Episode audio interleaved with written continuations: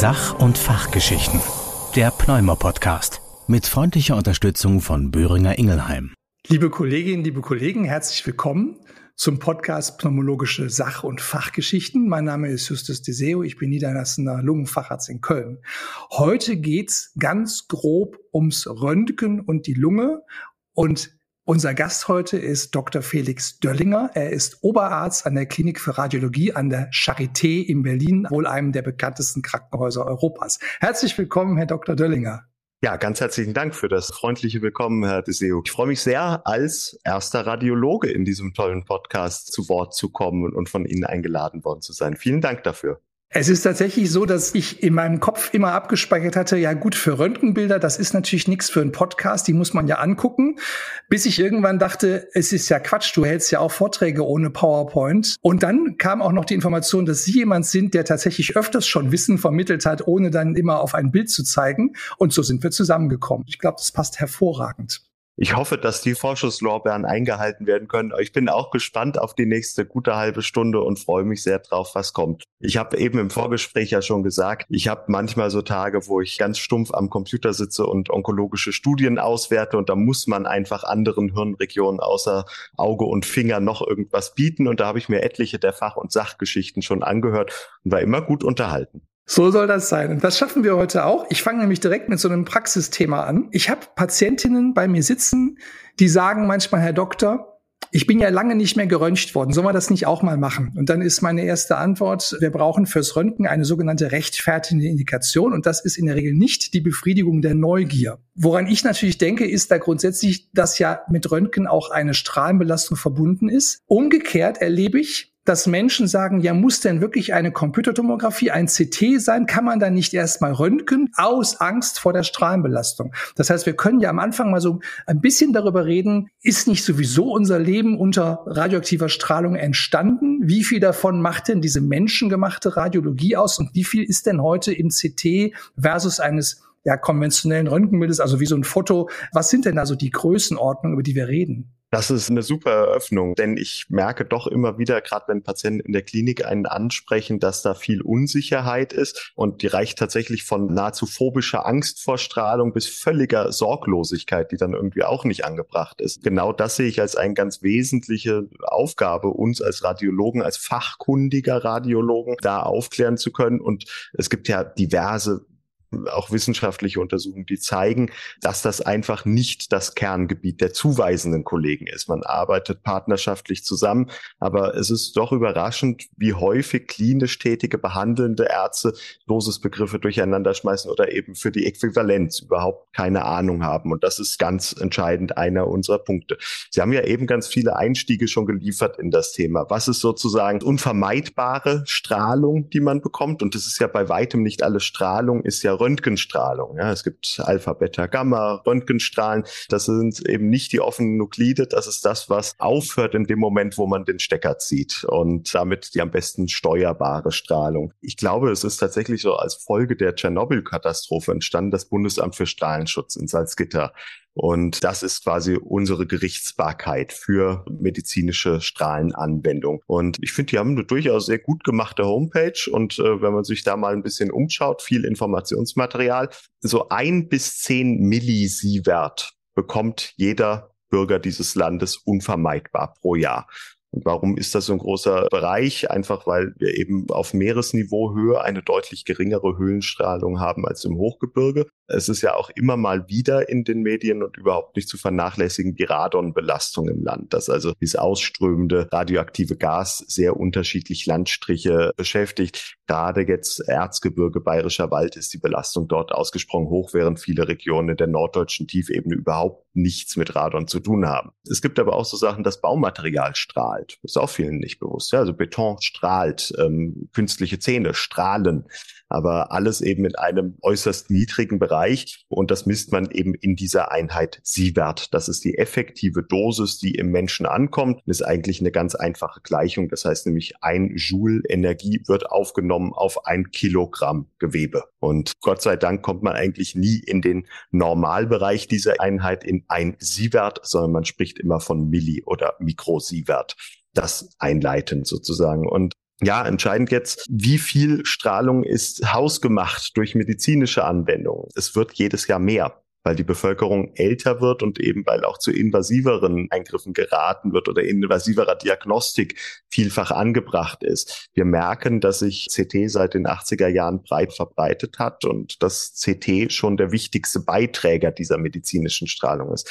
Jetzt die Zahl, die ich dem BFS entnommen habe, 2,1 Millisievert ist die durchschnittliche effektive Dosis jedes Bürger dieses Landes. 1,7 Millisievert sind äh, quasi medizinische Strahlen. Belastung. Also fast so viel. 1,5, 1,7, das sind unterschiedliche Jahrespublikationen, also in dem Bereich. Wir können also davon ausgehen, dass der Durchschnittsdeutsche ungefähr 40 Prozent der jährlichen Strahlenbelastung durch medizinische Diagnostik und Eingriffe bekommt. Und das ist schon nicht zu vernachlässigen. Und es gibt durchaus auch Studien, die darauf hinweisen, dass mittlerweile schon eine relevante Anzahl äh, maligner Tumorerkrankungen, also bösartiger Erkrankungen, durch medizinische Strahlung ausgelöst wird. In ganz pessimistischen Schätzungen heißt es bis zu 10 Prozent. Wobei man natürlich auch sagen muss, die technische Entwicklung der Radiologie und der bildgebenden Medizin geht immer weiter. Und wir untersuchen natürlich heute in der einzelnen Untersuchung mit sehr viel weniger Strahlung als noch vor 30 oder 40 Jahren.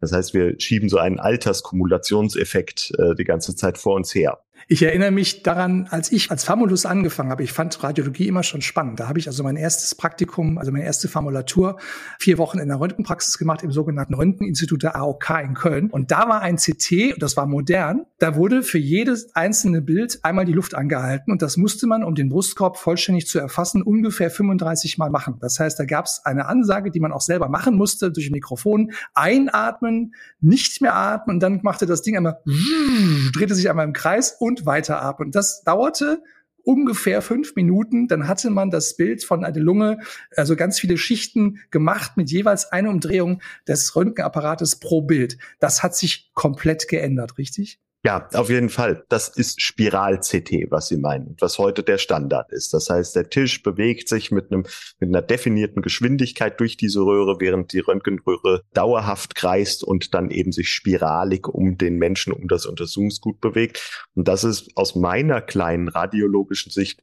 so ein medizinischer Durchbruch wie vielleicht das Penicillin nicht ganz, aber knapp dahinter, ja? weil ganz viele Stärken, die CT-Diagnostik heute hat, haben wir nur durch die Spiral-CT-Technik, weil die einfach die Untersuchungsdauer massiv verkürzt hat. Und das hat jetzt nichts mit, wie viele Patienten kann ich pro Stunde untersuchen, wie kann ich wirtschaftlich arbeiten zu tun, sondern einfach damit, was kann ich überhaupt aufzeichnen, wie kann ich überhaupt dem, dem, dem Menschen behilflich sein. Stellen Sie sich den schwerstverletzten Patienten vor aus dem Verkehrsunfall oder Sturz aus großer Höhe, den wir ja jeden Tag in der Charité natürlich haben, mehrfach. Dort könnte ich ja jetzt nicht ein Bild, eine Schicht, Tischvorschub, beziehungsweise man kann es schon. Man hat es ja auch über zehn Jahre lang so gemacht, aber halt mit einem modernen Scanner, mit einer schnellen Rotationszeit dauert diese Scheitel zur Sohle-Untersuchung, wie wir sagen, unter zehn Sekunden und sofort liegen die Bilder vor und sofort kann man sich wieder um den Patienten kümmern, kann die Beratung der behandelnden Ärzte beginnen. Also tatsächlich ist dieses Abweichen von den inkrementellen, so sagt man das nämlich, Schicht, Vorschub, nächste Schicht von diesen inkrementellen Verfahren, äh, ein, ein unglaublicher Fortschritt der modernen Medizin. Wenn ich Patienten habe, die Sorge haben vor dem CT, dann verwechseln die das ja häufig mit dem MRT, mit dem Magnetresonanztomographen. Das ist ja das Teil, das man auch so landläufig Röhre nennt und wo man auch heute noch sagen kann, naja, so 20 Minuten, 30 Minuten liegt man da drin und das Ganze ist eng und laut. Das CT ist ja damit überhaupt nicht vergleichbar. Ne? Sie sagten schon, 10 Sekunden, der Tisch wird einmal durchgeschoben und man muss auch nur ein einziges Mal die Luft anhalten. Ganz kurz praktisch für 10 Sekunden. Ne? Genau, also die, die meisten CT-Untersuchungen, wenn man jetzt natürlich von komplexen, mehrphasigen Kontrastmittelprotokollen ausgeht, was heute, weiß Gott, nicht unser Thema ist, ähm, dann kann so ein Untersuchen auch mal zehn Minuten dauern, wobei halt die Strahlenexposition in dieser Zeit deutlich, deutlich kürzer ist. Schon so, die Aufnahme ist eigentlich äh, der kleinste Teil. Das Aufklärungsgespräch mit dem Patienten, dann vielleicht Anlage eines Venenzugangs, Lagerung im Gerät, die Planungsbilder, die Planung und der Untersuchung. Das alles sind 95 Prozent und die reine Expositionszeit, wo die Bilder gemacht werden, ist unheimlich kurz. Und das heißt auch, dass wir CT häufig Patienten dann eben anbieten, die Angst haben vor der Röhre. Auch da gibt es Tricks und Kniffe und das müssen gar nicht Medikamente sein. Das können auch ganz einfache Sachen sein, wie so ein Wechselspiegel, dass man also aus der MRT-Röhre rausguckt. Aber das ist schon sehr gut auf den Punkt gebracht. Die aller, allermeisten MRT-Geräte sind schon noch so anderthalb Meter lange Tunnel, in die man mehr oder weniger eng reingelegt wird. Manche Patienten, ich habe da größtes Verständnis für. Ich selber finde es nicht schlimm, da drin zu liegen, aber ich habe größtes Verständnis dafür,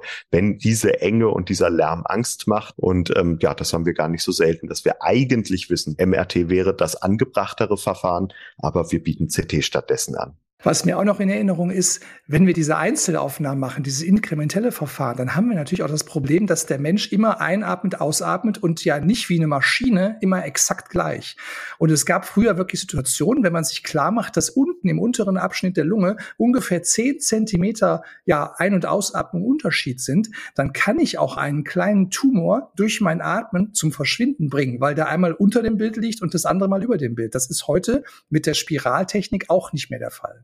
Genau. Also es ist viel weniger belastend, weil man eben nicht so häufig die Luft anhalten muss. Auch nicht zuletzt für die äh, technischen Assistentinnen und Assistenten, die MTRs, nicht so belastend, weil die halt nicht in jeder Untersuchung 50 Mal denselben Satz sagen müssen, aber vor allem für den Patienten weniger belastend, weil die Untersuchung selbst bei akut luftnötigen Patienten eigentlich immer in wenigen Sekunden abgeschlossen ist. Wenn wir Leute ins CT legen, wir haben jetzt schon gelernt, die Technik hat sich rasant entwickelt, dann gibt es ja trotzdem eine Strahlenbelastung, die man messen kann. Kann man das vergleichen oder dass man so ein Gefühl hat, wie viel ist das eigentlich? Vor allem auch verglichen mal mit einem konventionellen Röntgenbild in zwei Ebenen, was ja so früher, ich sag mal, das wird ja mal einfach so im Vorbeigehen mitgenommen. Ne? Ja, die Röntgenbilder heißen heute immer noch konventionell, aber die sind ja auch keine Filmfoliensysteme mehr, zumindest in den moderneren Institutionen. Wir haben da ja überall auch digitale Detektoren, die auch die reine Röntgentechnik deutlich verbessert haben. Das heißt, CT und Röntgenverbesserung gehen da gewissermaßen Hand in Hand. Man hat natürlich solche Tabellen, nicht zuletzt durch die ärztliche Stelle Röntgen, die eben prüft, ob man seine Bilder in einer adäquaten oder zu hohen Dosis macht. Und wir haben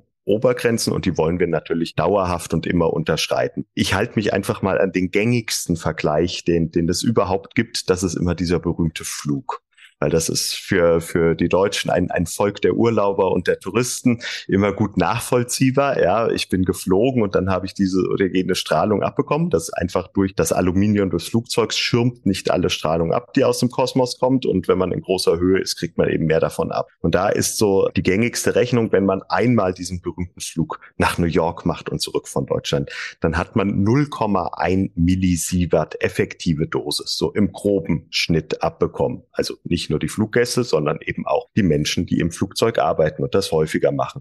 Wenn wir uns zurückerinnern, 0,1 Millisievert, das ist dann so in etwa ein Zwanzigstel davon, was man unvermeidbar im Jahr in Deutschland im Durchschnitt bekommt. Und jetzt die medizinischen Verfahren im Vergleich dazu. Thoraxröntgen in zwei Ebenen mit einem modernen Flachdetektorsystem sollte eigentlich keinesfalls mehr als 0,05 Millisievert haben. Also quasi das One-Way-Ticket. Viele bleiben sogar deutlich darunter, aber auch da ist es halt immer sehr abhängig von Konstitution, Größe, äh, Körperumfang und so eines Patienten. Man kann es vor der Aufnahme auch nie verlässlich ausrechnen. Das ist ja das Gemeine mit den effektiven Dosen. Man kann es immer erst bestimmen, wenn das Bild schon im Kasten ist, wo man gelandet ist. Also wir merken uns aber 0,05 Millisievert ist eine gute Thoraxaufnahme und äh, dazu jetzt Vergleich CT, da ist die Spannweite unheimlich groß. Wir unterhalten uns ja über Lungen-CT, Thorax-CT. Worüber sollte ich mich mit einem Lungenfacharzt auch sonst austauschen? Und da ist die Spannweite 0,1 bis 8 Millisievert. Und das ist ja immens. Da ist ja ein Faktor 80 drin. Wodurch kommt das zustande?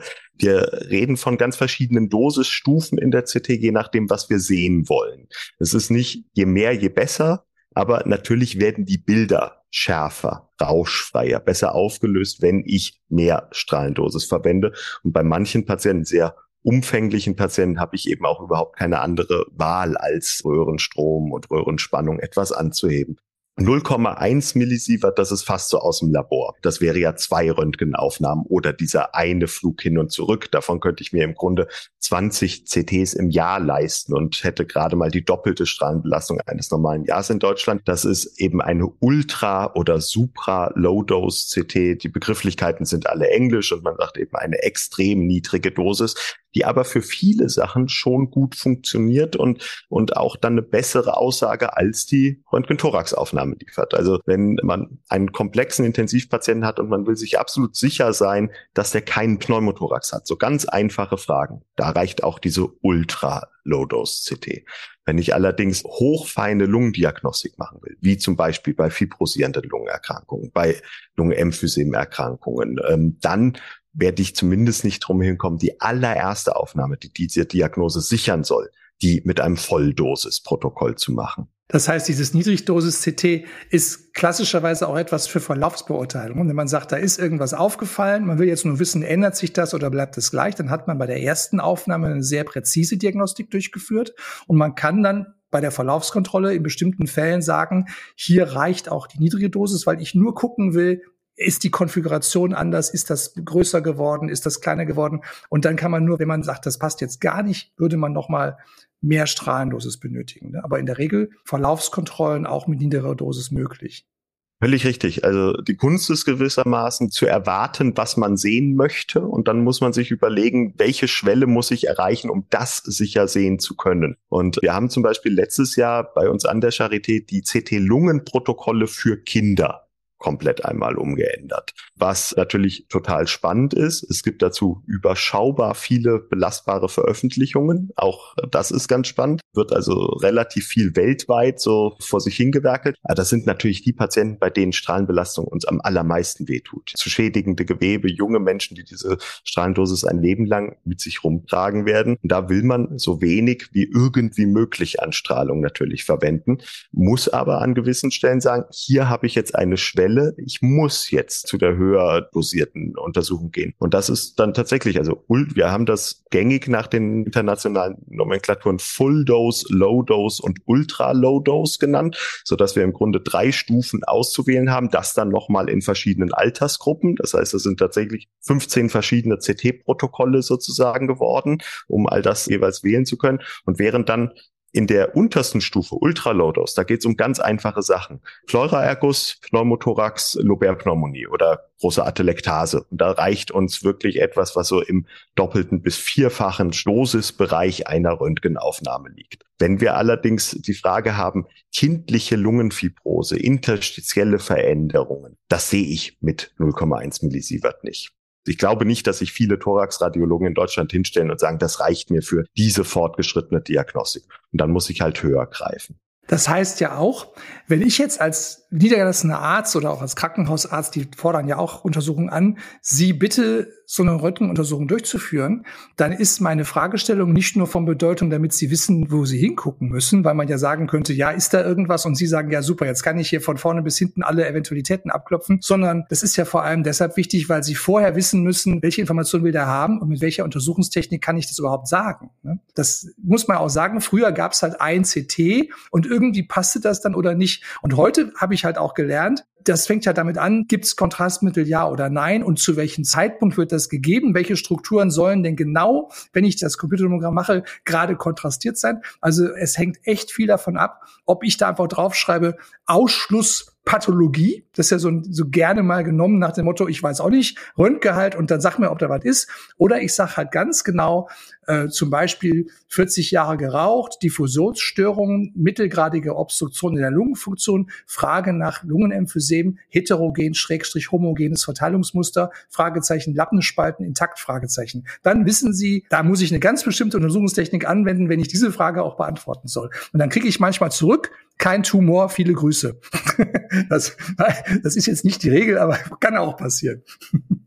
Ja, das sollte natürlich nicht so sein. Aber Sie haben das eben, also so, so eine dezidierte Anforderung, wie Sie eben beschrieben haben, die würde ich gerne mal bekommen. Wobei jetzt zu Recht mein, meine, meine pneumologischen Kollegen aus dem Emphysem-Zentrum Berlin, die machen das genauso gut. Ja, also da sind die genauso präzise, die Beschreibung. Die besten Anforderungen, ja, man lacht so ein bisschen süß-säuerlich darüber, weil wir kriegen tatsächlich Patienten zugewiesen. Da ist dann die Fragestellung Lungenproblem. Ja, und äh, ja, alles, lacht, alles weitere. Ne, aber es, es macht das Leben nicht einfacher. Ja. Aber das leitet direkt zurück auf, auf Ihren ersten Block von Fragen ganz zum Beginn unseres Gesprächs. Ähm, die rechtfertigende Indikation. Das ist mir in diesen Diskussionen immer wichtig.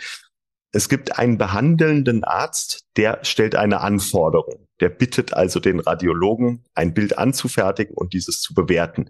Der stellt aber nicht die Indikation. Das ist eine häufige, ein, ein, eine häufige Diskussion. Ja, die Indikation stellt der fachkundige Radiologe und der muss natürlich sich dann letztlich auch justiziabel vertreten, warum er den Patienten geschädigt hat. Denn letztlich schädigt er ihn ja mit seinen Strahlen und äh, der muss das beste Verfahren aussuchen. Und deswegen die ärztliche Indikationsstellung fängt immer damit an, wirklich zu überlegen, passt die Fragestellung, die jemand hat, zu dem Diagnostikum, was er aufgeschrieben hat. Und das ist natürlich immer traurig, wenn jetzt ein Patient zwei Stunden im Auto saß, hat einen CT-Termin und im Gespräch stellen wir dann fest, der braucht gar kein CT, der braucht was völlig anderes vielleicht oder wir empfehlen dies und es ist leider halt dann auch nicht immer möglich, dass wir dieses Alternativverfahren dann sofort aus dem Ärmel schütteln und sofort anbieten. Manchmal endet es mit einem unzufriedenen Patienten, der abreist und einen neuen Termin dabei hat. Ähm, manchmal sind die aber auch natürlich sehr dankbar. Das ist dann immer schön, wenn die sagen, ach danke, dass Sie mich so beraten haben. Ich will überhaupt nicht den Stellenwert der klassischen Röntgenthoraxaufnahme unterbewerten, denn die allermeisten Patienten, die völlig diagnostisch naiv sind und die eben noch nicht auf den Kopf gestellt wurden, da machen wir als allererstes einen Röntgenthorax. Denn den haben wir ja eben gesehen bei der ganzen Dosisdiskussion. Der tut nicht weh, der dauert nicht lang, der kostet kein Geld, der hat kaum eine Strahlenbelastung in jedem Lebensalter und man kriegt schon mal eine gute Übersicht. Und ganz viele einfache Dinge, lassen sich im Röntgenthorax hervorragend sehen. Ja, also eine partielle Atelektase der Lunge, ein Thoraxmagen. Wenn ich sehe, hinter dem Herzschatten ist irgendwie noch ein Luftspiegel zu sehen, dann weiß ich, warum der Patient ständig äh, irgendwie Regurgitation und Probleme hat. Ja? Wenn jemand einen chronischen Erguss hat, möglicherweise weil er herzinsuffizient ist, auch das wird immer vergessen. Wir reden jetzt so viel über die Lunge, weil das so mein Steckenpferd ist, aber wir haben ja auch immer eine indirekte Herzdiagnostik im Röntgenthorax dabei. Also ich bin zwar durch und durch ein Freund der Thorax-CT, aber man darf den Röntgenthorax nie vergessen. Das ist unsere wichtigste Aufgabe. Und dann gibt es natürlich auch noch Verfahren, bei denen man überhaupt keine Strahlen braucht. Also häufig, wenn jemand mir einen Patienten schickt mit Frage nach Pleuraerguss, ja, dann nimmt man eigentlich in der modernen Medizin einen Ultraschallkopf und hat das noch besser und dynamisch und völlig ohne Strahlen beantwortet, diese Frage. Problem dabei immer, es ist so schwer quantifizierbar. Also sage ich selber als auch gar nicht ganz unerfahrener Ultraschaller. Man kann dann irgendwelche Saumbreiten messen, aber ach, wenn man so eine seitliche Thoraxaufnahme hat und die Wirbelkörperhöhen über die Monate oder Jahre miteinander vergleichen kann, dann ist man schon besser in der quantifizierenden Medizin. Aber gerade wenn es irgendwie um, um junge Patienten geht, häufig ist die nicht durchgeführte Röntgenuntersuchung die beste. Ja, und unsere Schwelle ist es sozusagen zu entscheiden, ab welcher Fragestellung oder ab welchem Röntgenbefund brauche ich dann Schnittbilddiagnostik. Man muss vielleicht dieses, dieses Thema Indikationsstellung versus Anforderungen nochmal einmal kurz ein bisschen aufdröseln, denn das ist ein ganz wichtiger Punkt. Ne? Dass es tatsächlich einiger Qualifikation bedarf, dass man am Ende Röntgenstrahlen auf einen Menschen abschießen darf. Ne? Das ist eben nicht wie früher im Schuhgeschäft, da haben die Kinder mal ihre Schuhe drunter gestellt und hat die Verkäuferin geguckt, ob die passen, sondern heute gehört dazu, dass jemand eine Sach- und Fachkunde nachweisen kann. Und wenn ich mich nicht irre, ist das in der CT-Diagnostik ein Zeitraum von drei Jahren, den man da dafür sammeln muss, bis man selber sagen darf, ich kann jetzt verantwortlich bei jemandem ein CT durchführen. Ne, das ist nicht so, du wirst einfach Facharzt für Röntgen und dann darfst du alles oder Facharzt für innere Medizin, der könnte ja sagen, ja, Röntgen mache ich auch immer mit, ne? sondern da hängt viel Qualifikation dran wie Sie das schon sagten, ne, Patienten fahren dann zum Radiologen und stellen dann fest, der ist derjenige, der hier verantwortlich sagen muss, machen wir die Untersuchung und wie machen wir die. Ich erkläre das meinen Patienten tatsächlich genauso. Wenn die mich fragen, ja, wie lange dauert das, was wird da gemacht, dann sage ich, das genau die Entscheidung, wie das läuft, trifft eigentlich erst der Facharzt für die Röntgenheilkunde. Da, wo es dann aber Streit gibt im Alltag, ist tatsächlich wenn es um Kontrastmittel geht. Ich erlebe das regelhaft, dass dann gesagt wird, ja, wir können die Untersuchung bei Ihnen ja gar nicht machen, denn Sie haben ja keine Laborwerte mitgebracht für die Schilddrüse und für die Nieren. Wir dürfen nur Kontrastmittel geben, wenn die beiden Organe in Ordnung sind. Und da sage ich den Leuten dann immer ganz ehrlich, exakt das gehört ja zur Indikationsstellung. Das heißt, das obliegt dann auch der Abteilung für Röntgen, diese Laborwerte zu bestimmen. Und das ist im niedergelassenen Alltag sogar ein Streitpunkt. Dann werden Patienten weggeschickt mit der Aussage, das stimmt nicht, wir nehmen nie Blut ab. Also da gibt's Spannungsfelder, die noch nicht gelöst sind. offenbar auch zwischen uns beiden nicht. ich bin auch der festen Überzeugung, es ist nicht Aufgabe der Röntgenabteilung, ob jetzt niedergelassene Praxis oder Klinik innerhalb einer Uniklinik, äh, Patienten Blut abzunehmen und Blutwerte zu bestimmen. Was wir aber immerhin machen, ist folgendes. Wir bekommen ja natürlich die Anforderungen rein. Und gerade für in weiter Ferne liegende elektive ambulante Untersuchungen da gehört es halt einfach dazu, dass man sich das schon mal anschaut und schon mal sagt, brauche ich denn für diese Fragestellung ein aktuelles Blutlabor? Ja, wenn man gute Zuweise hat, mit denen man kollegial zusammenarbeitet, klappt das dann. Es ist also der Normalfall, der Patient geht zu seinem Hausarzt, lässt sich dort eben ein Röhrchen Serum abnehmen, lässt diese beiden, Sie haben es eben perfekt auf den Punkt gebracht, wir brauchen Serum TSH und bei zumindest mal Patienten über 60 Jahren möchte ich auch einen Kreatininwert sehen. Das alles ist natürlich, weil es unheimlich viel Geld kostet, auch ständig kritisch diskutiert. Auch beim Deutschen Röntgenkongress zum Beispiel kritisch diskutiert. Brauchen wir wirklich diese Labormedizin und diese vielen Werte? Das Problem, kurz aufgedröselt, an der Schilddrüse ist halt, wenn jemand eine manifeste Hyperthyreose hat, also wirklich mit zu hohen freien Schilddrüsenhormonen und einer Autonomie herumläuft, wenn ich dem ein jodhaltiges Kontrastmittel spritze, wird der das Jod in dem Kontrastmittel in Schilddrüsenhormone umbauen und dann halt nicht eine halbe Stunde oder so nach der Untersuchung, sondern zehn Tage, eine gute Woche nach der Untersuchung ohne ersichtlichen Grund Tachykard und heiß und dem geht's nicht gut und dann fällt das sehr schwer zurückzuführen, dass das an dieser Röntgen- oder CT-Untersuchung lag. Das halte ich für absolut unabdingbar. Wir verzichten darauf bei Kindern und Jugendlichen, weil die haben quasi nie eine Hyperthyreose. Mit der Niere ist das tatsächlich eine, eine, eine sehr heterogene und unterschiedliche Diskussion. Ja, es gibt einerseits Nephrologen, die sind da ganz entspannt, dann manche, die warnen vor Kontrastmittel als quasi Teufelswerk. Es gibt unterschiedliche Sichten. Wir haben auch dort entschieden, und das kann ich jetzt für die von mir mitgeleitete CT-Abteilung im Virchow-Klinikum der Charité sagen, wir wollen von Patienten ab 60 Jahren immer einen Kreatininwert sehen und machen sonst auch die Untersuchung nicht, wenn dieser älter als drei Monate ist. Und jüngeren Patienten raten wir dringend dazu, weil wir ja schon Möglichkeiten haben, durch nicht kontrastverstärkte CT oder vor allem durch MRT und Ultraschall auch vollständig auf Kontrastmittel zu verzichten. Wir unterhalten uns nach wie vor vor allem über Thorax-CT und es gibt kaum ein inneres Organ, was man so gut ohne Kontrastmittel und in manchen Fällen sogar besser ohne Kontrastmittel untersuchen kann. Deswegen ist Thoraxradiologie und Thorax-CT da so ein bisschen außen vor. In ganz vielen Bereichen der Medizin kommt man aber um Kontrastverstärkung wirklich nicht drum herum, wenn man die Frage beantworten will. Und deswegen ist das ja ein ständig wiederkehrendes Thema. Ich finde, um, um das abzuschließen, wirklich wichtig halt, dass man weder Zuweiser und vor allem auch die Patienten nicht brüskiert dass man dann nicht sagt, so, Sie haben Wert X nicht dabei und deswegen kriegen Sie jetzt einen Termin in drei Monaten. Mit diesem Termin bei uns, das ist mir schon klar, gehen Ängste einher. Ja, man möchte eine Antwort wissen. Man möchte wissen, was ist los. Man möchte wissen, ist mein Krebs wieder da? Und wir versuchen das dann so, so gut wie irgendwie möglich zu klären. Und das bedeutet auch, dass dann immer ein Arztgespräch stattfindet, warum jetzt diese Untersuchung verschoben werden muss, warum man sich für ein Alternativverfahren entschieden hat. Aber ja, letztlich jeden Tag fallen Termine aus, weil halt die Laborwerte nicht vorliegen. Da werden wir so schnell nicht von wegkommen, wobei ja, ich glaube, alle großen Hersteller dringend an CT-Kontrastmitteln oder Röntgen-Kontrastmitteln ohne Jodgehalt forschen. Und spätestens, wenn die kommen, werden wir zumindest äh, den TSH-Wert nicht mehr brauchen.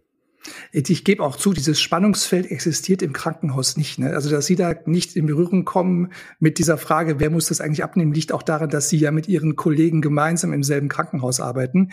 In Praxen gibt es ein Laborbudget und äh, da ist das ganz klar zugeordnet, wer die Indikation für eine Laborleistung stellt, muss sie auch durchführen. Also ich kann zum Beispiel als Lungenfacharzt auch nicht sagen, Mensch, Sie könnten ja eine Taubenzüchterlunge haben, da soll Ihr Hausarzt doch mal die präzipierenden Antikörper gegen Taubenfedern und Taubenkot abnehmen und dann wieder zu mir schicken. Das darf ich nicht, sondern wenn ich finde, das ist eine wertvolle Laborleistung, dann muss ich auch selber erbringen. Das ist aber im Praxisalltag über die kassenärztlichen Vereinigungen vollkommen anders als im Krankenhaus Krankenhaus. Deswegen, da haben sie tatsächlich keine Berührungspunkte. Wir beiden, also Lungenfacharzt und Röntgenfacharzt, sind ja tatsächlich über die Jahre auch gewachsen, was ein großes Thema angeht, nämlich die Lungenfibrose. Ich, wenn ich das so von früher erinnere, da gab es ja Lungenfibrosen, da hat man gesagt, wir machen mal ein CT, dann kam raus, ja, ist eine Lungenfibrose und, der, und das wird auch nicht weiter aufgeschlüsselt, weil wir auch gar keinen Bedarf hatten, das weiter aufzuschlüsseln. Uns hat das als Information gereicht, denn muss man ehrlich sagen, vor 20 Jahren gab es auch keine Therapie. Das heißt, dann wusste ich, ah, das erklärt das Problem. Und dann habe ich mich um die Symptome gekümmert. Ich konnte an der Krankheit nichts ändern. Ähm, da hat die Röntgendiagnostik und dann auch die Pneumologie mit ihren Behandlungsmöglichkeiten ja ganz erhebliche Fortschritte gemacht bei den Fibrosen. Ja, auf jeden Fall. Also ich glaube, an der Stelle darf man ja auch ruhig mal sagen, dass beeindruckend ist, wie auch der Sponsor unseres heutigen Podcasts äh, sich in der Radiologenbildung in den letzten Jahren hervortut, weil das einfach für viele eine Terra incognita ist und auch wenig Interesse, sich damit zu beschäftigen. Ja, es ist selten, man hat selten damit zu tun, wenn man nicht an großen spezialisierten Zentren mit großem Einzugsgebiet ist. Es gibt wenig zu gewinnen, weil man wird selten äh, der radiologische Held sein, der den Finger auf etwas legt und sagt, das ist es. Thoraxradiologie sage ich auch häufig so in unseren Studentenkursen, ist da immer ein, ein bisschen Fischen im Trüben. Wenn es gut läuft, können wir sagen, eine dieser drei Erkrankungen ist es wahrscheinlich oder wir können zumindest sagen, diese zehn Erkrankungen sind es auf keinen Fall. Aber dass man wirklich sagt, Blickdiagnose kann nur dieses oder jenes sein, das wird uns bei den interstitiellen Lungenerkrankungen seltenst begegnen. Ich habe zu zwei Begriffen, die im Röntgenbefund auftreten, habe ich mal eine genauere Frage. Das eine ist, äh, es gibt das sogenannte Tree-in-Bud-Phänomen. Und ich habe keine genaue Vorstellung, was dieser Begriff eigentlich bedeutet und was Sie dann sehen, wenn Sie das so nennen. was ist, was verbirgt sich hinter einem Tree-in-Bud? Das ist eigentlich ähm, jetzt die falsche Jahreszeit. Wir zeichnen ja Anfang Juli auf, drei Monate vorher, der Blütenzweig. Und ich zum Beispiel habe hier im Vorgarten so eine Forsythie stehen und die hat dann ihre dünnen Ärmchen und an jeder Aufzweigung ist ein Knospenknoten und das aufs CT-Bild übertragen. Aber um äh, mit diesem Mythos aufzuräumen, ja, das gibt es tatsächlich. Das ist nichts, was wir Radiologen uns ausgedacht haben und es ist auch kein Running Gag oder so. Es gibt das Tree-in-Butt-Zeichen und es ist erstmal ein ziemlich unspezifisches Zeichen einer Bronchiolitis also einer Verdickung oder Entzündung oder Sekretverlegung der kleinsten Atemwege, die wir haben. Und das heißt, Tree in Bud heißt im Prinzip übersetzt äh, Zweig in Blüte oder Zweig in Knospen? Also Zweig in Knospen. Es geht darum, dass man Gänge und Knötchen sieht und keine irgendwie blütenartig aufgegangenen Strukturen. Das ist zum Beispiel, wenn das jemand sehen möchte, da brauche ich viel Dosis. Das sehe ich auf einer 0,1 oder 1,0 Millisievert CT-Aufnahme garantiert nicht. Da muss man wirklich, also jetzt auch nicht ins allerhöchste Regal greifen, aber es geht darum, im Grunde Strukturen darzustellen, die nahe an der Auflösungsschwelle des CT-Scanners liegen, nämlich die Bronchiolen mit eben im Normalfall unter ein Millimeter Durchmesser.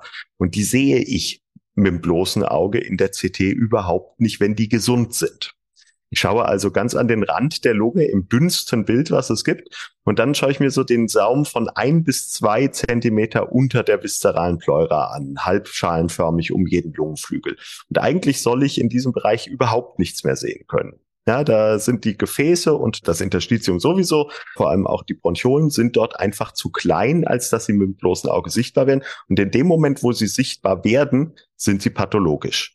Und wenn ich dann eben sich verzweigende Gangstrukturen sehe, die dort eigentlich nicht hingehören und die eben so knötchenartige Verdickungen haben an ihren Aufzweigungen, denn so ist es gemeint, ja, immer dort, wo es eine dichotome Aufzweigung gibt, sitzt dann so ein Knötchen. Da sage ich dann, ich sehe ein Tree-in-Butt-Zeichen. Das sind aber Dutzende Erkrankungen, die dieses Zeichen verinnerlichen. Ich kann dann auch nicht immer sagen, was die entscheidende Erkrankung ist. Ich kann aber zumindest sagen, dieses Zeichen habe ich sicher gesehen. Also gibt es, ganz egal, was ich sonst noch so finde, ein Problem auf Bronchiolenebene. Wenn man sich das ganz grob vorstellt, die Lunge kann man sich vorstellen wie eine Baumkrone, ne? ganz, ganz viele Blätter und Äste und Zweige. So ist die Lunge auch aufgeteilt in die ganzen Atemwege und am Ende sitzen die Lungenbläschen. Und sie haben sich jetzt im Prinzip die dünnsten Zweige des Baumes ganz außen angeguckt, wo dann die Blätter dran sitzen, die man mit einer groben Technik gar nicht so fein sehen kann. Und mit diesen hochspezialisierten Geräten kann man das sehr gut. Ein anderer Begriff, der mir über den Weg läuft, ist der Begriff der Milchglastrübung. Und ganz grob, ich habe früher immer an ein Glas Milch gedacht. Das ist es ja nicht. Was ist die Milchglastrübung? Das, äh, ja, also, also Milchglas, denk, denken Sie eher an ein Bad. Mhm. Eine Tür, die Licht durchlässt, wo man aber dahinter nur schemenhaft erkennt, was jemand dort macht. Ja, wie es ja eigentlich äh, ganz schön ist, wenn der Nachbar zum eigenen Wohnzimmer hin im Bad ein Milchglasfenster hat und kein super durchsichtiges Kristallglas.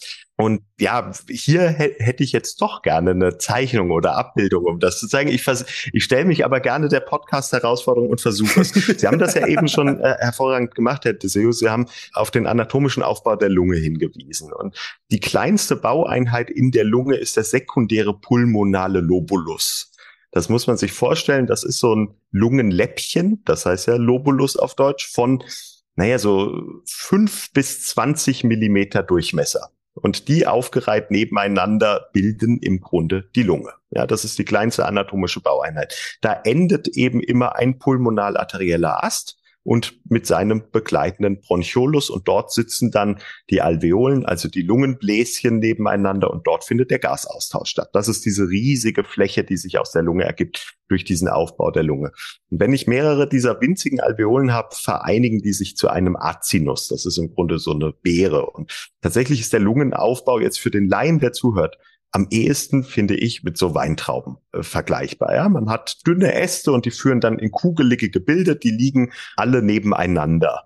Und wenn eben in diesem Alveolarraum, dort wo der Luftaustausch stattfindet, was also das Lungenparenchym ist und nicht mehr Gangstrukturen und Bronchien in der Lunge sind, wenn dort nur Luft drin ist und ich fahre mit dem CT-Scanner drüber, dann habe ich eine Dichte des Lungengewebes, die nahe der von Luft ist. Ich kann ja für jeden Bildpunkt in meinem CT-Bild die physikalische Dichte bestimmen. Die wird entlang der Hounsfield-Skala berechnet. Das ist der englische Urvater quasi der CT-Entwicklung gewesen.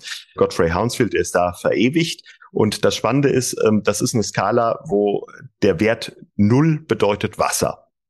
Und reine Luft im Vakuum hat einen Wert von minus 1024.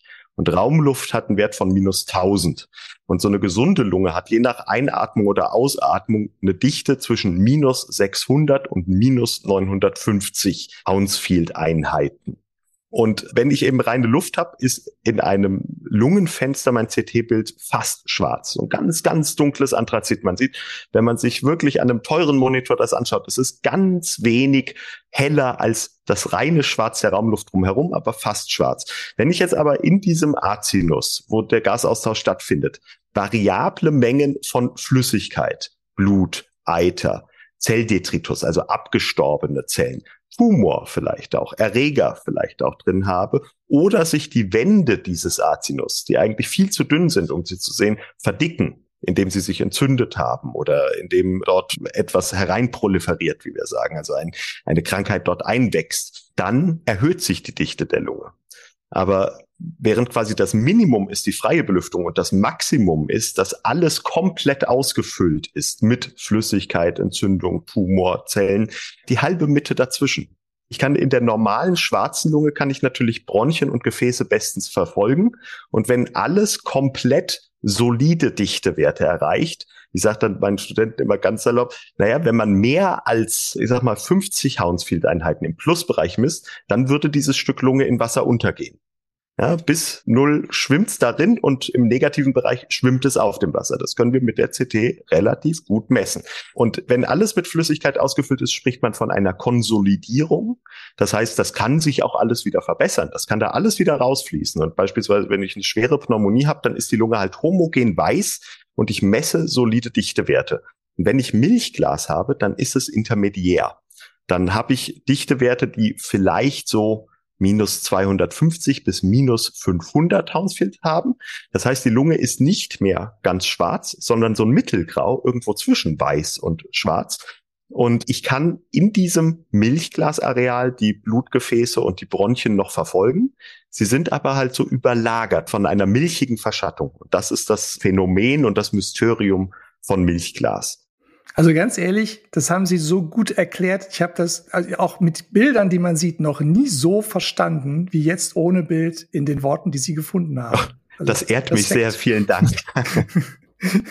Muss man ja auch mal sagen. Jetzt haben Sie ja schon bei den interstitiellen Lungenerkrankungen, also bei den Erkrankungen, die sich im Lungengewebe abspielen, gesagt, na ja, ähm, man kann nicht immer aus dem Computertomogramm sofort sagen, das ist die und die Krankheit. Und ich hatte ja auch schon erwähnt, wir sind ja gemeinsam gewachsen an diesen Aufgaben, die Lungenfachärzte und die Röntgenfachärzte. Das heißt, der Radiologe ist auch gar nicht mehr nur alleine, wenn es darum geht zu sagen, was ist denn das jetzt eigentlich und was kann man da machen? Sie treffen sich mit Kollegen, richtig? Genau. Und das regelmäßig und das organisiert und das noch gar nicht so lange, weil es einfach wenig Veranlassung gab, sich regelmäßig zu treffen, um eine Diagnose zu sichern, die man dann doch nicht behandeln kann. Also Sie haben es ja vor einigen Minuten schon gesagt, mittlerweile kann man fibrosierende Lungenerkrankungen behandeln. Man braucht aber, weil die so schwer zu diagnostizieren und einzuordnen sind und weil dann eben auch diese Behandlung nicht verschenkt wird, braucht man ein Expertengremium, was entscheidet, wir, dieser Patient profitiert von einer Behandlung, dieser Patient profitiert nicht. Und dieser dritte Patient hat hier gar nichts zu suchen, denn der hat eine völlig andere Erkrankung. Ja. Und ähm, das sind diese, ja, neudeutsch sagt man Boards in den Leitlinien der letzten Jahre ist immer von der MDD, von der multidisziplinären Diskussion die Rede. Aber im Grunde meint es genau das. Also wir haben in festen zeitlichen Abständen treffen sich mehrere Pneumologen, ähm, mindestens ein Rheumatologe, mindestens eine Pathologin und mindestens ein Radiologe. Mittlerweile auch in der modernen Welt natürlich alle nicht physisch, sondern im, im Online-Raum und ähm, besprechen dort Patientenfälle. Und ähm, das ist wichtig, dass diese regelmäßigen interdisziplinären, multidisziplinären Treffen in diesen Leitlinien so abgebildet sind und so erheblich empfohlen werden. In dieser jetzt aller aktuellsten Leitlinie von 2023 zur progressiven Fibrose bei Erwachsenen steht sogar drin, der diagnostische Goldstandard ist die multidisziplinäre Diskussion.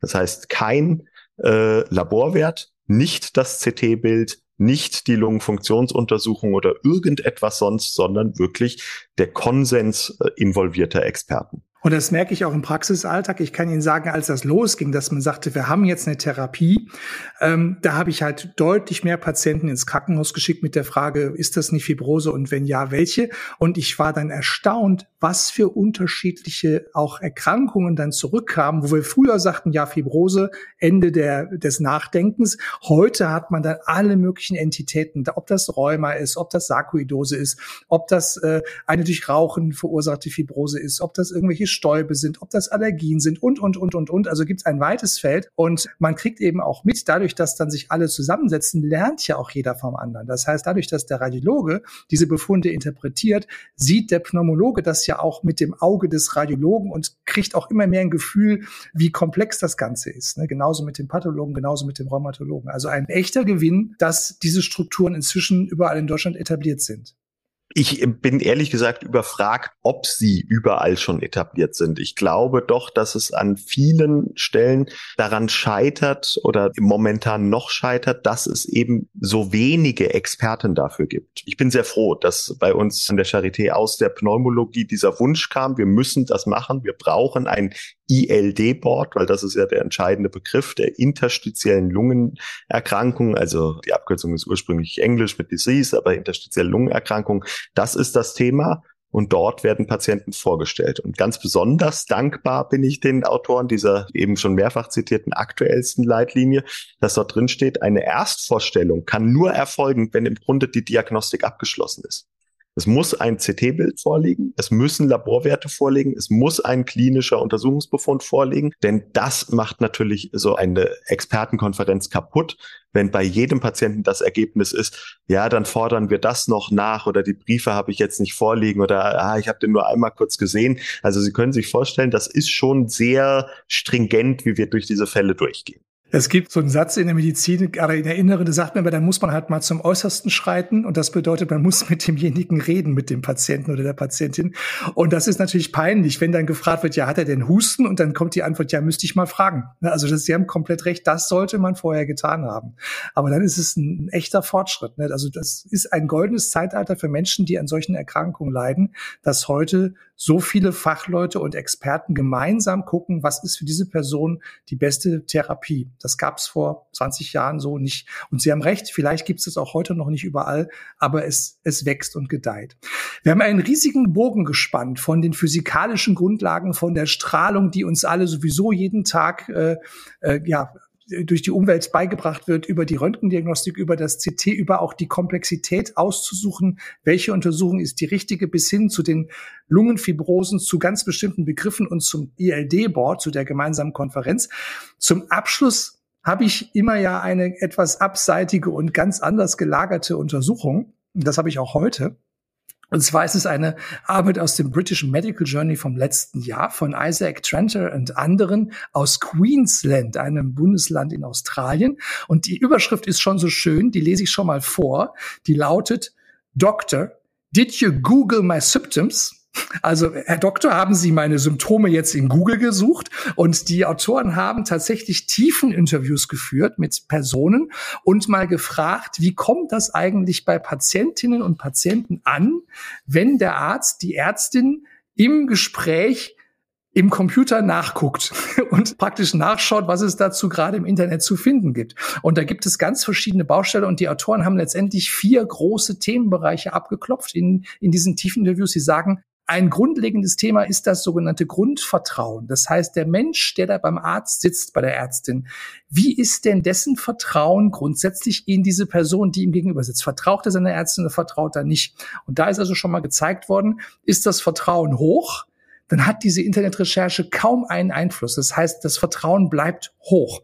Ist das Vertrauen aber vorher schon gering gewesen, dann schwindet es völlig mit einer Internetrecherche. Also es das heißt schon, was jemand selber für eine Idee hat, was für ein Arzt er vor sich sitzen hat, hat massiven Einfluss darauf, ob er mit der Recherche auch noch einen schlechten Eindruck machen kann. Dann ist die emotionale Verfassung der Person auch wichtig. Wenn also jemand eh eher ängstlich ist und sich Sorgen macht vor der Erkrankung, vor was auch immer da kommt und dann der Arzt auch noch im Internet sucht, dann führt das oft zur Suche einer Zweitmeinung. Das heißt, diese Person sagt, na ganz ehrlich, da will ich noch mal jemand anderen zu befragen. Die Beziehung zwischen beiden spielt auch eine Rolle. Ist die stark und gut, dann ist auch die Recherche egal, kann man machen und die Beziehung bleibt gut. Aber wenn sie eh schon nicht so gut ist, dann wird dadurch eben ein negativer Eindruck verstärkt. Und es gibt auch tatsächlich einen kulturellen Hintergrund, äh, ob Menschen grundsätzlich Vertrauen in die Medizin haben, die von Ärztinnen und Ärzten praktiziert werden, oder ob sie sich eher anderen Heilverfahren zuwenden. Ähm, die Leute, die sowieso negative Einstellungen haben, fühlen sich dann eben auch bestätigt und sagen, ja, siehste, äh, der, der muss auch immer alles nachgucken. Das zweite große Themenfeld ist das Wissensbereich des Arztes, die Wissensbasis der Ärztin an sich. Älteren Ärzten wird eigentlich zugesprochen, dass die alles wissen müssen. Wenn die was nachschlagen, hat das einen negativen Eindruck. Da sagt man, wieso muss der das nachgucken? Weiß er das nicht? Bei jungen Ärzten wiederum drückt das noch mehr die Wahrnehmung von Unerfahrenheit aus. Und interessanterweise glauben Patientinnen und Patienten, wenn man es in einem Buch nachliest, dann ist es seriöser. Also wenn jemand hinter sich eine große Bücherwand hat und sagt, das gucke ich gerade nach, das finden die toll, wenn er das im Internet nachschaut, hat das einen eher geringen qualifizierenden Effekt. Das, was auch eine Rolle spielt, ist der Prozess der Suche. Wie mache ich das eigentlich? Schlimmstes Beispiel, was in diesen Interviews rauskommt, ist, wenn ich dabei meinen Patientinnen noch den Rücken zukehre und dann am Computer rumwurschtel. Das kommt gar nicht gut an. Das wird wirklich als herabsetzend empfunden. Es kommt auch darauf an, wie ich es verpacke. Wenn ich solche Sachen sage wie, ich prüfe das nochmal nach oder ich gucke nochmal, ob das so ist, dann haben die Leute sogar das Gefühl, besser ist es. Also das, das stärkt sogar das Vertrauen, wenn man merkt, der weiß das, aber er will ganz sicher sein. Das kommt gut an. Auch Begriffe wie, ich schaue mal in der Leitlinie nach oder ich schaue mal, was ich in der Fachliteratur finde oder was das Institut, das Forschungsinstitut, das sich damit befasst, sagt, das kommt gut an. Schlecht ist wiederum wortlos bei Google nachschlagen. Also wenn man gar nicht spricht, gar nicht sagt, was man macht und es ist auch noch Google. Denn Patienten nehmen sehr wohl wahr, ob die Quelle, die ich habe, eine scheinbar bessere ist. Also das kann nur der Arzt nachgucken oder der weiß genau, wo er gucken muss. Oder ob das was ist, wo man sagt, ja, der, der schlägt das hier bei Google nach und nimmt die erstbesten Treffer. Und genauso wird wahrgenommen, wie lange ich dafür brauche. Also wenn ich sehr kurz mache, dann wirkt es auch als lasch und lax und nicht gründlich genug und mal eben hier nachgeschlagen. Also das, was ich da höre, hat auch keinen Wert. Und wenn es sehr lange dauert, drückt das auch wieder zunehmende Unsicherheit aus und führt auch beim Betroffenen dazu, dass der umso länger selber denkt, um Gottes Willen, um Gottes Willen, um Gottes Willen. Also je länger ich jemanden da sitzen lasse, während ich selber suche, umso größer wird die Verunsicherung auf beiden Seiten. Umgekehrt sagen Menschen, es ist auch ein sogenannter teachable moment im Englischen, also auf Deutsch, da kann ich auch gerade jemandem sogar zu mehr Wissen verhelfen, wenn nämlich diese Suche dazu führt, dass ich meiner Patientin, meinem Patienten vielleicht sogar eine Quelle an die Hand gebe. Also ich gebe mal ein Beispiel. Wenn die Leute mich fragen, wo kann ich denn Atemphysiotherapie durchführen lassen? Dann gibt es eine Internetseite bei der Atemwegsliga, da kann man das nachgucken, nach Postleitzahl und nach Wohnort gegliedert. Und die gebe ich den Leuten. Ich sage, gucken Sie mal, hier können Sie selber schauen, suchen Sie mal Ihre Stadt oder da, wo Sie arbeiten, was für Sie am praktischsten ist. Oder anderes Beispiel, der glykämische Index, die glykämische Last, wenn es darum geht, was darf ich essen, wenn ich Kohlenhydrate sparen möchte. Da kann man ja stundenlang drüber reden. Oder man hat eine Seite, wo es grüne, gelbe und rote Ampelsymbole gibt und alle Lebensmittel, die man sich nur vorstellen kann, sind da zu finden. Also ich kann da mit so einer Internetrecherche sogar teachen, also unterrichten und sogar Wissenzuwachs erzeugen. Aber unterm Strich heißt das, man kann es total verreißen mit einer Internetrecherche und man kann seinen Status sogar verbessern. Sehr interessant. Nachdem ich ja eingangs gesagt hatte, ich einige Sach- und Fachgeschichten schon gehört hatte, mich schon auf die heutige Studie gefreut. Ich habe meine Gedanken jetzt gesammelt. Die aus meiner Sicht beste Situation, die es überhaupt für ein Arzt-Patientengespräch in der Radiologie geben kann, ich glaube auch irgendwo sonst, ist, wenn jemand mit einer Empfehlung kommt. Also wenn dem gesagt wurde vom zuweisenden Pneumologen oder Hausarzt, gehen Sie zu Dr. XY, das ist ein guter dann wird man immer ganz viel Vertrauen und Zugewandtheit haben und der wird einem auch folgen. Ja, das schließt sich aber nicht aus mit anderen Situationen. Ja, es äh, gibt häufig auch, Sie haben die Emotionen reingebracht. Ich hatte mal einen langen Briefverkehr mit einem Patienten, dem ich ausführlich seinen Befund demonstriert habe und es war eine relativ seltene Sache, deswegen konnte ich mich auch gut dran erinnern. Und der hat Stein und Bein geschworen, auf seiner Privatrechnung das Arztgespräch hätte nicht stattgefunden. Der war aber halt in diesem Moment so, ich nehme an, ich verwende das Wort falsch, aber ich glaube, zurückgedacht ans Studium, ich glaube, man würde von Dissoziation sprechen in den neurologisch-psychiatrischen Fächern, ja. Der hatte sich so abgehoben von dieser Situation und saß da eben wie ein Roboter neben mir, hat die schlechte Diagnose gehört, denn das finde ich auch ganz wichtig dass man dann nicht drum herum eiert und nicht irgendwie das Blaue vom Himmel verspricht, sondern sachlich, aber zugewandt eben auch auf den Punkt bringt, das ist heute ein einschneidender Tag ihres Lebens, das ist kein gutes Ergebnis geworden. Gleichzeitig natürlich Hilfsangebote gibt, sollen wir Ihren Hausarzt mal anrufen, möchten Sie jetzt irgendwie telefonieren, ist es Ihnen lieber, wenn bei der Befundbesprechung jemand zweites? Ich finde, immer schlimm von Radiologenseite, denn nur von der kann ich es ja beurteilen, so Feigheit vor dem Patienten. Ja. Kaum einer von uns wird tatsächlich sich vor den Bildschirm setzen und Bilder zeigen, die er vorher nicht kurz angeguckt hat. Ja, ich sage auch immer, der Patient soll bitte jetzt am CT2 warten. Ich hole den da gleich ab und dann gucke ich einmal rein. Einerseits, um sicher zu sein, dass ich dann nicht sagen muss, die Bilder sind total schlecht geworden, wir müssen das alles nochmal machen. Ja. Zum Zweiten, um äh, nicht zu sagen, oh Gott, oh Gott, das habe ich ja noch nie gesehen. Denn dann fängt die Recherche an, ja, meistens mit einem Anruf bei einem Kollegen oder einer Kollegin, oft genug aber auch im Internet, das will ich also gar nicht verteufeln, wenn auch dann die Suchmaschine selten Google ist, sondern man dann doch ja so ein paar Logins und Accounts hat für uns meistens Online-Bildatlanten und Differentialdiagnose-Helfer, sag ich mal. Und zum Dritten will man niemanden dann neben sich sitzen haben und die Bilder aufmachen und selber völlig überrascht sein oder sich in diese Emotionen. Man will ja schon anfangen, das Gespräch. Alle wollen natürlich immer wissen, es ist nicht schlimm und alles wird gut. Ja, und manch einer geht in das Gespräch aber rein und ist fest überzeugt, das ist was ganz, ganz ganz Schlimmes und auch schon erlebt, dass dann jemand, wenn man sagt, ich glaube Ihnen, dass Sie Probleme haben, die lassen sich aber mit einem Computertomographen nicht fassen. Ich kriege nicht aufs Bild, was Sie so plagt. Ähm, gibt es manche, die sind dann erleichtert. Das war ihre letzte Arztkonsultation. Die haben gesagt, ich brauche eine hochauflösende Bildgebung und dann bin ich wieder gesund, spüre das nie wieder. Manch einer fühlt sich aber auf gut Deutsch verarscht und sagt, ich hab das aber doch und wittert irgendeine Verschwörung. Sie sagen so schön im Rheinland, Herr Deseo, jeder Jeck ist anders und so ist es halt mit den Patienten auch. Ja? Und ich glaube, das ist so ein bisschen die Kunst und das lebenslange Lernen als Arzt, wie man wem begegnet. Ich glaube, mit einer zugewandten Professionalität fährt man immer am besten und für uns Radiologen. Also ich habe da großen Respekt vor, wer sich jeden sofort vor den Monitor holt und die Bilder völlig unbekannterweise öffnet. Ich gucke schon immer einmal kurz rein, um zu wissen, was mich erwartet, weil ich jetzt sagen will dazu. Was man an dem, was Sie berichten, auch erkennt, ist, wir reden auf der einen Seite bei der Radiologie von einer maximalen Technik. Also ich sage mal, Cutting Edge, was heute physikalisch geht, wird in der Radiologie an Technik auch aufgeboten mit drei Tesla-Geräten und sowas alles. Und gleichzeitig ohne den Arzt, ohne die Ärztin, ohne das, was zwischen Menschen passiert, zwischen Patienten und Ärzten, die, diese Gespräche, die Kommunikation, hat das alles keinen Wert. Also es ist, am Ende braucht es uns doch noch, ne? Und nicht nur die KI. Das ohne Frage. Und es braucht vor allem, Sie haben jetzt natürlich abgezielt auf die Patienten.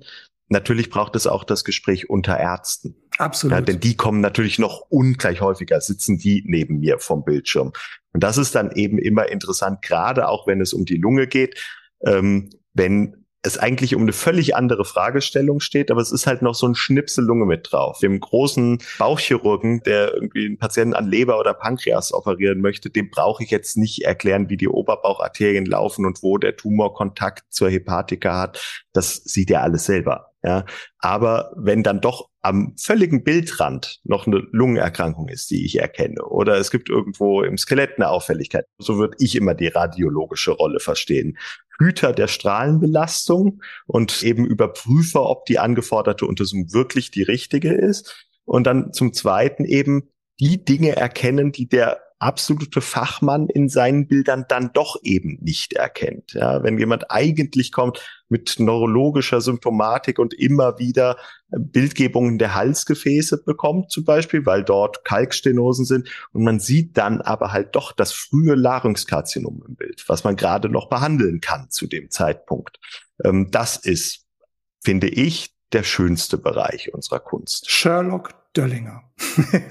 nein, nein, nein, das würde ich, das würde ich so nicht sagen. Das sind ja auch alles keine, keine Detektivfälle. Es ist einfach schön, jetzt bin ich seit ach, zwölf Jahren, 13 Jahren im Beruf ich finde es schön zu bemerken an sich selbst, wie man so eine Intuition entwickelt. Das hat mich damals überhaupt bewogen, Radiologie zu machen und ganz häufig weiß ich gar nicht, warum ich auf etwas gekommen bin. Und das ist eigentlich spannend, wie sich das Hirn da so umbaut. Aber Bescheidenheit ist immer angebracht, denn natürlich habe ich auch genug, will nicht sagen Leichen im Keller, ganz im Gegenteil, aber, aber ich erinnere mich an, an, an genug ärgerliche Fälle, wo ich dann doch was übersehen habe. Und Sie haben gesagt, das Gespräch zwischen Kollegen ist eine ganz wichtige Basis für gute Diagnostik und Therapie. Und das war auch ein wirklich sehr, sehr spannendes Gespräch. Ich habe, wie gesagt, Dinge die sie erklären, zum ersten Mal so verstanden, ohne Bilder, wie ich sie mit Bildern nicht verstanden habe. Das hat richtig Spaß gemacht. Ich danke Ihnen, dass Sie sich die Zeit genommen haben für den Podcast. Und Sie haben ja schon eingangs gesagt, Sie haben sich schon ein paar andere Folgen angehört. Da lade ich natürlich alle Zuhörerinnen und Zuhörer ein. Wir haben einen riesen Themenkanon, neu jetzt auch mit Röntgen. ähm, hören Sie sich gerne andere Folgen der Sach- und Fachgeschichten an. Und Ihnen nochmal ganz, ganz herzlichen Dank, lieber Herr Dr. Döllinger, dass Sie bei uns waren. Vielen Dank. Ich kann das Dankeschön nur zurückgeben. Die Zeit ist verflogen, finde ich. Ich hoffe, dass die Hörer auch denken, wenn sie den Podcast dann hören. Aber ich fand es extrem kurzweilig. Vielen Dank für die gute Vorbereitung, die interessanten Fragen und äh, die ja freundliche, zugewandte Moderation. Es hat großen Spaß gemacht. Immer gerne wieder. Dankeschön. Das war der Pneumer Podcast mit freundlicher Unterstützung von Böhringer Ingelheim.